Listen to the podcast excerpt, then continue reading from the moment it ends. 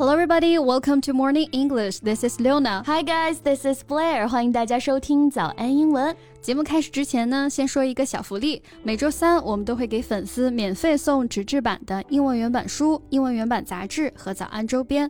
微信搜索“早安英文”，私信回复“抽奖”两个字，就可以参与我们的抽奖福利啦。嗯，这些奖品都是我们的老师为大家精心挑选的，是非常适合学习英语的材料，而且你花钱也很难买到。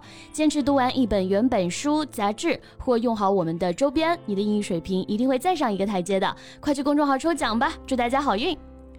如果没有新闻报道啊，这些老人离世后，他们的故事也许就再无人关注了。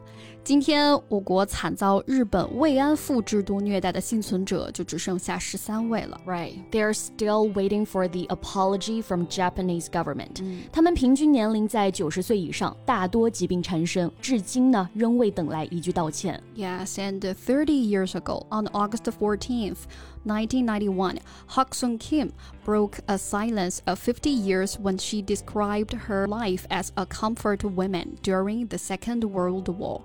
在八月十四号是世界的慰安妇纪念日啊！三十二年前的今天呢，韩国的金学顺奶奶在沉默了近五十年后，首次向公众揭露了日本的慰安妇制度的暴行。Right. In the years that followed, more and more women came forward to speak out what happened on them. 从那以后啊，越来越多的受害者站了出来，不惜揭开自己的伤疤，提醒大家 不要忘记历史。Yes, but when the issue was discussed in Japan. Japan, it was denied by officials.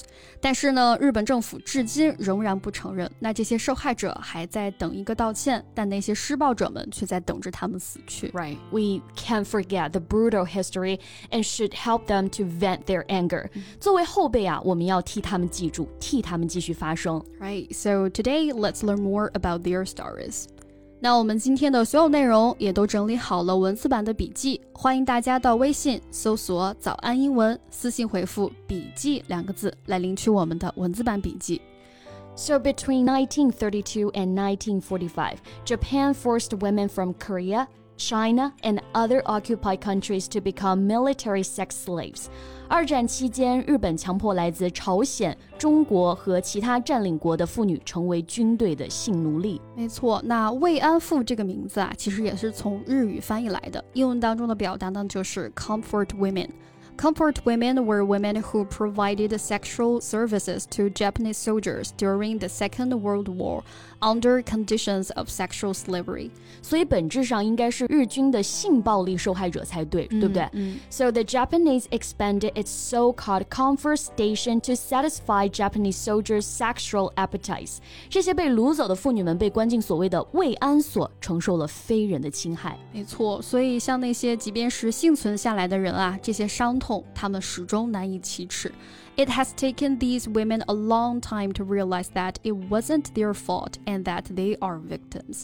那战争结束了，其实社会没有关心他们，甚至连他们自己都没有意识到，原来自己才是那个受害者。对，对于这种性侵害，他们还是难以启齿的。嗯，There is no easy way to say。我们可以用 no easy way to say 啊，字面意思上表示呢很难说出口，表达一件事儿特别难以启齿，你不知道要怎么去说。没错，不仅如此啊。战后这些幸存者呢，也并没有得到一个有效的安置。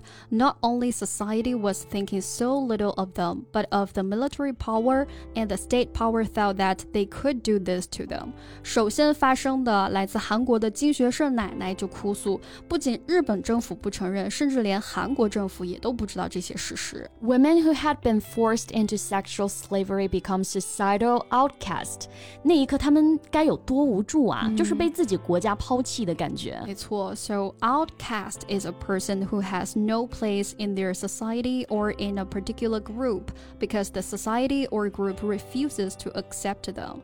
Out 啊，这个前缀表示向外，cast c a s t 表示投掷、扔的意思，所以 outcast 就可以被引申为表示被抛弃的人。Right, it was very shameful to be a victim、嗯。在那个时候，他们觉得作为这样的受害者是一件很羞耻的事情。他们花了将近五十年的时间才意识到要说出来，要堂堂正正的说出来。Right, so in the 1980s, some women began to share their stories, and then more and more women came forward to give testimony. 他们出席了相关日本战争罪行的听证会，在公开的法庭勇敢地揭露了日军的罪行。Right. So testimony refers to something spoken or written statements that something is true, especially those given in a law court. 那这里的 testimony 啊，尤其指的是像法庭上的证词、证言。嗯，那像我们说的啊，如果要出庭作证的话呢，就可以搭配 give 这个词，give testimony。其实呢，他们也没有什么别的特别的诉求啊，只为得到这些 犯罪的人一个道歉而已。A 90-year-old survivor said that she didn't want to hate or hold a grudge, but she can never forgive what happened to her. 嗯，他们只期待这个世界还有正义。嗯，grudge 啊、呃，意思是怨恨、嫌隙。Hold a grudge 字面意思是抓着怨恨，那表示怀恨在心，对某人或者某事呢保持愤怒。嗯，其实有的时候放下这种心里的怨恨啊，也是放过自己嘛。For example, I never hold a grudge against a friend，意思就是我从来都不会对朋友怀恨在心。对，朋友之间的小矛盾当然不用记在心上了。嗯，但是这家仇国恨可不能忘。可悲的是呢，一些人竟然在用慰安妇辱骂妇女。在游戏圈啊，他们骂技术菜的女玩家就是慰安妇。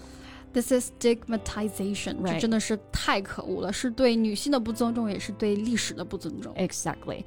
Stigmatization is the act of treating someone or something unfairly by publicly disapproving of them. Stigmatization 啊，就表示我们说的羞辱、污名化的意思。嗯，Actually, it is the reason why they kept their experience a secret. 这不就是当初他们不敢发声的一个原因吗？They had a fear of stigmatization and discrimination. 对。 这种歧视和污名化和那些真正施加在他们身上的暴行一样可怕。嗯，他们的勇气不应该被这样的践踏。Right, and their words helped the world focus on the issues of sexual violence eventually leading the human rights community to view sexual violence as a strategy of war to be a war crime。那也是因为这些奶奶勇敢的努力，让更多的人关注到了性暴力。And we'll stand with them together and fight for the justice。我们能做的就是不要让真相消失，为了他们的正义而铭记历史。Right. Okay, so this is the end of our today's podcast, and you can share your ideas about this topic in the comments area. 最后再提醒大家一下，今天的所有内容我们都给大家整理好了文字版的笔记，欢迎大家到微信搜索“早安英文”，私信回复“笔记”两个字来领取我们的文字版笔记。Okay, thanks for listening, and this is Luna. This is Blair. See you next time. Bye. This podcast is from Morning English. 学口语就来早安英文。